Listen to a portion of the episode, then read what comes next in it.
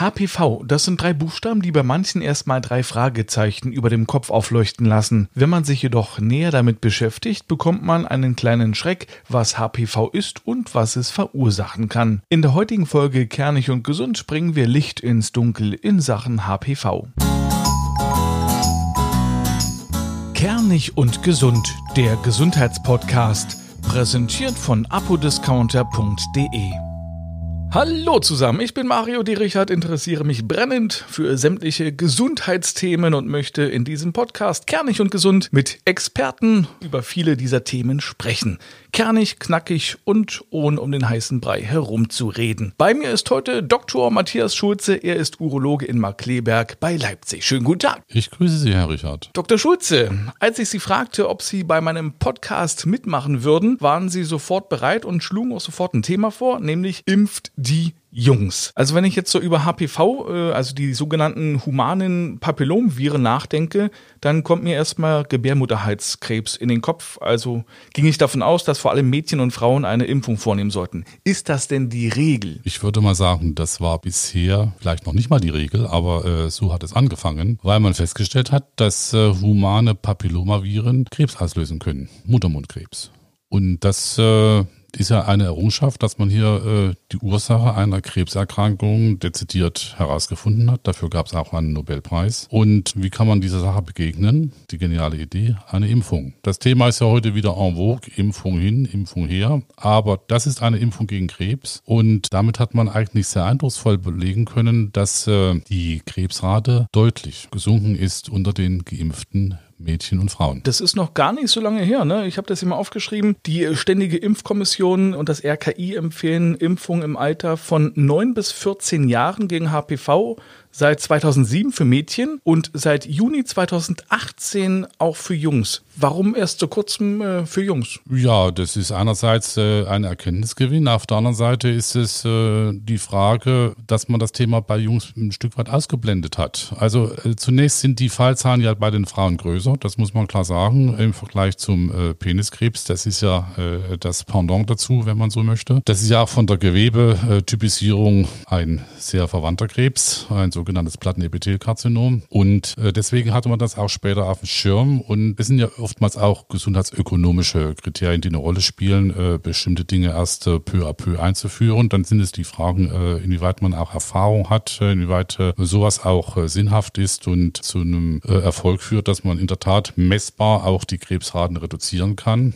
Und dann hat man irgendwann gemerkt, die Jungs gehören doch dazu, äh, weil eben auch äh, die Jungs Überträger sind im Übrigen. Das heißt, äh, sie sind Empfänger dieser Viren und sie sind auch Überträger dieser Viren. Und insofern gehören beide Geschlechter eigentlich natürlich dazu. Da geht es also auch ein bisschen auch um Herdenimmunität und darum, dass bei den Jungs, wenn die geimpft werden, zwar nicht so häufig dann an Krebs erkranken, aber dieses Virus weitergeben können. Richtig, völlig korrekt. Herdenimmunität, ich sage ja, Überträger und Empfänger. Ja. In welchem Alter geht das denn los? Wenn Sie die äh, Impfempfehlungen lesen, reden reden wir äh, von der Pubertät und damit äh, vom Beginn des geschlechtsfähigen Alters und wo äh, die äh, Jungen und Mädchen geschlechtlich aktiv werden. Also bei den Jungs auch zwischen 9 und 14 Jahren. Richtig.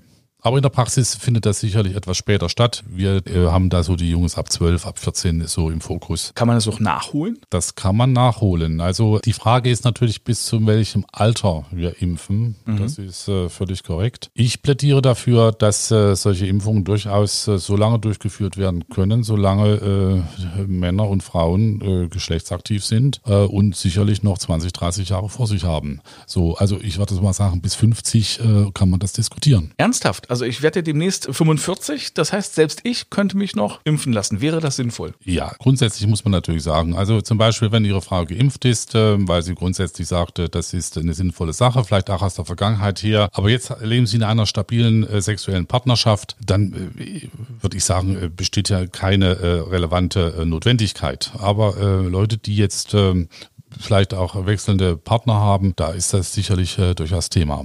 Das heißt, man steckt sich äh, vorwiegend beim Sex an. Völlig korrekt. Aber nicht über Sperma und Blut, sondern es geht über die Schleimhäute. Über die Schleimhäute, über den engen Schleimhautkontakt, der ja beim Sex äh, stattfindet. Was sind das denn für verrückte Viren? Das sind Viren, die letztlich in die Schleimhautzellen einwandern und dort Veränderungen durchführen, die zur Entartung, zu krebsartiger Entartung führen und die letztlich ja auch äh, in die Blutbahn gelangen und letztlich auch sich im Körper verbreiten können. Wir reden ja nicht nur vom äh, Gebärmutterhalskrebs, wir reden auch nicht nur vom Peniskrebs, wir reden auch von den sogenannten Kopf-Hals-Tumoren, ne? also äh, im Rachenbereich. Und dort können die äh, äh Viren auch äh, letztlich ihr Krebsunheil anrichten. Was dann also beim Oralverkehr übertragen wird. Völlig korrekt. Was sind denn die Symptome? Ja, Symptome können schon äh, auftreten, wenn es jetzt fortgeschrittene Erkrankungen sind. Also das klassische, die klassische Hautveränderung äh, ist ja äh, die sogenannte Feigwarze, die ja auch auf der Haut auftritt. Äh, und äh, das sind äh, Veränderungen auf äh, der Penisspitze zum Beispiel, äh, Peniskrebs zum Beispiel und natürlich äh, am äh, Bärmutterhals bei der Frau, was dann bei der gynäkologischen Untersuchung auffällt. Jetzt geht es um die Erkrankungen, die durch diese Viren verursacht werden können. Was ist da noch möglich als Folge? Krebs ist eine Erkrankung, die sich dann selbstständig macht und äh, nicht nur eine örtliche Veränderung verursacht, sondern letztlich auch das Potenzial hat, Tochtergeschwülste im Körper zu verbreiten. Und man muss ja sagen, es gibt ja verschiedene äh, Typisierungen äh, der humanen Papillomaviren. Ne? Dafür steht diese Abkürzung. Das kann der Pathologe sehr gut differenzieren, indem er äh, diese Typisierung durchführt. Und es gibt verschiedene Typen, die mit Nummern gekennzeichnet sind, die als äh, Krebs auslösen und krebsgefährlich gelten. Und äh, solche Patienten sind äh, im Übrigen dann auch diejenigen, die einer permanenten Kontrolle bedürfen. Also Mann sieht man es ja, aber bei der Frau ähm, äh, permanenten gynäkologischen Kontrolle bedürfen, gegebenenfalls einer Therapie. Die Impfung spielt letztlich auch dann noch eine Rolle, wenn die äh, Betroffenen jung sind, dann kann man die auch durchaus noch nachholen. Also das ist auch eine Impfung, die auch schon bei diagnostizierten Gewebsveränderungen, die dann schon behandelt werden, aber dennoch durchgeführt werden sollte. Das heißt, eine Impfung, die man nicht rein präventiv durchführt, sondern eigentlich auch nicht unbedingt therapeutisch, aber letztlich äh, deshalb durchführt, damit der Körper mit seiner Immunabwehr in, der, in die Lage versetzt wird, gegen diese Papillomaviren vorzugehen. Aber es kann im Prinzip auch passieren, dass man sich dieses Virus einfängt und dann schlummert es sozusagen unbemerkt im Körper und erst nach ein paar Jahren kommt es dann zum Ausbruch. Völlig korrekt. Und das ist ja ein Sinn der, äh, der, Impfung, solche Dinge äh, dann abzufangen, äh, also die, das körpereigene Immunsystem in die Lage zu versetzen, äh, diese Viruslast zu senken. Wie hoch ist denn die Wahrscheinlichkeit, durch HPV-Krebs zu bekommen? Also heißt das, ich habe das Virus, ich bekomme Krebs? Also ähm, die Wahrscheinlichkeit ist schon gering. Ähm, und die Wahrscheinlichkeit, dass man äh, ein gefährliches Papillomavirus hat, was zu Gefäßveränderungen führt, ist natürlich entsprechend noch geringer. Aber hier gilt immer, äh, das Einzelschicksal entscheidet natürlich dann, äh, den Betroffenen interessiert das nicht, ob er statistisch eine hohe oder niedrige Wahrscheinlichkeit hat, äh, daran zu erkranken, sondern er ist Betroffener. Und für ihn, ihm nützt dann eine solche Impfung. Mit dem Thema HPV machen wir gleich weiter nach einer ganz kurzen Unterbrechung.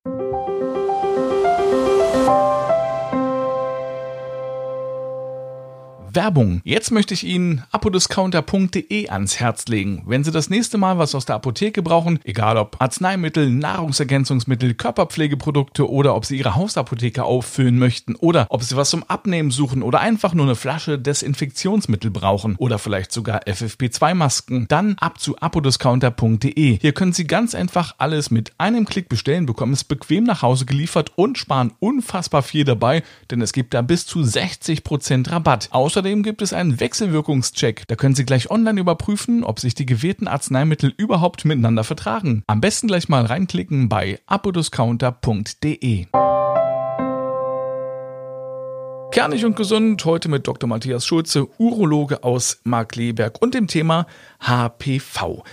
Dr. Schulze, wie häufig sind denn Männer und Frauen von einer Infektion betroffen? Also Gottlob sind krebsbedingte HPV-Infektionen nicht so häufig. Wobei man sagen muss, äh, äh, wenn wir von etwa gut 6000 äh, Frauen sprechen, die davon betroffen sind, ist das äh, schon eine ganz ansprechende Zahl. Und insofern, ähm, ich wiederhole mich, äh, ist das schon eine große Errungenschaft, äh, mit diesem Impfstoff umzugehen. Die Männerzahl ist deutlich geringer, aber mit ähm, zwischen 1 und 2000 auch noch ganz respektabel. Und wenn wir das letztlich auch als ähm, Problem sehen der Übertragung zwischen Mann und Frau, haben wir ja letztlich auch eine Gesamtpopulation, die wir berücksichtigen müssen. So und Infektionsrisiko bis 30 am höchsten. Warum ist es bis dahin am höchsten, könnte man nur vermuten, weil vielleicht auch die äh, sexuelle Aktivität äh, in diesem äh, Zeitraum äh, sehr hoch ist, ähm, damit auch die, das Potenzial der Übertragungshäufigkeit. Und äh, wenn wir dann noch davon ausgehen, dass ja nur ein bestimmter Teil dieser Typen Risiko, Hochrisikotypen sind, die eben Krebs auslösen können, dann zeigt sich doch, dass äh,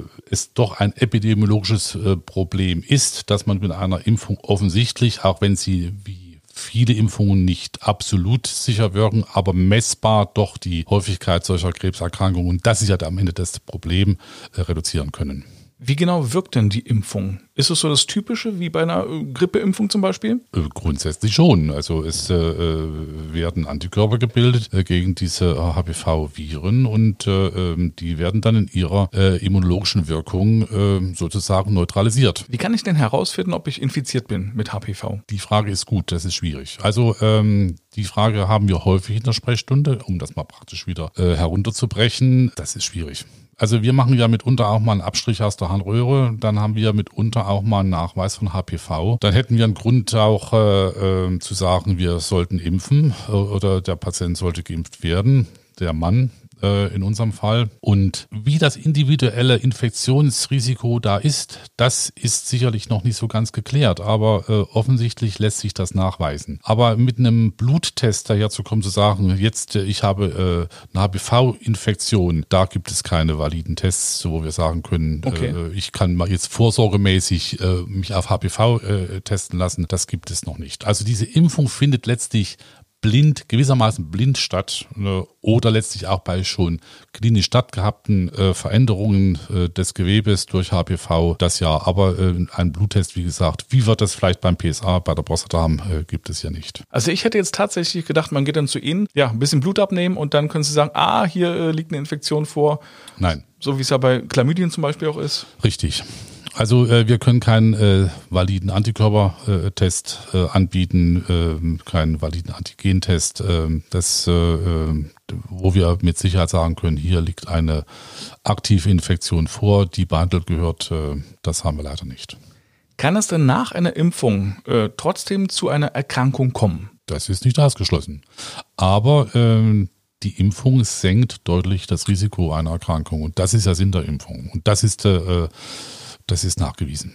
Wissen Sie, wie viele Menschen geimpft sind in Deutschland? Äh, wenn wir äh, sagen, die gesetzlich Versicherten oder überhaupt alle Krankenversicherten können bis 18 so eine Impfung empfangen oder bei manchen Kostenträger auch darüber hinaus bei Frauen, dann ist die Akzeptanz natürlich nochmal deutlich gesteigert und äh, wir können davon ausgehen, dass in der heutigen Zeit offensichtlich zwei Drittel oder vielleicht sogar mehr geimpft sind. Und das ist offensichtlich auch, und das finde ich gut, ein fester Bestandteil des Impfkalenders. Also im Großen und Ganzen bezahlt bis bis zum 18. Lebensjahr die gesetzliche Krankenkasse die Kosten. Neuerdings auch bei Jungen Aha. bis zum 18. Insofern, wir hatten ja vorhin äh, ja. Äh, darüber gesprochen, äh, dass hier der Nachholbedarf, der Nachholeffekt stattfindet und äh, das hat dazu geführt, dass äh, nach neuesten Überlegungen und Schätzungen auch wohl schon ein Fünftel der Jungen geimpft sind. Deswegen nach wie vor das Plädoyer, impft die Jungs oder die Jungen. Wenn jetzt äh, viele Zuhörer dabei sind, die sich denken, uh, das ist eine gute Idee, äh, jetzt bin ich getriggert, ich würde das auch gern machen, bin aber schon über 18, was muss man dafür hinlegen für so eine Impfung, wenn es die Kasse nicht bezahlt? So Pi mal Daumen. Bezüglich der Kosten, so eine Spritze kostet so ungefähr 160 Euro. Das ist aber eine Investition, die sich lohnt. Die lohnt sich auf jeden Fall. Dr. Matthias Schulze, vielen Dank für diese Folge bei Kernig und Gesund. Ich danke auch und bis auf bald und alles Gute. Ihnen ebenfalls und äh, Ihnen natürlich auch, liebe Zuhörerinnen und Zuhörer. Die nächste Folge gibt es am kommenden Mittwoch schon überall, wo es gute Podcasts gibt. Tschüss. Machen Sie es gut.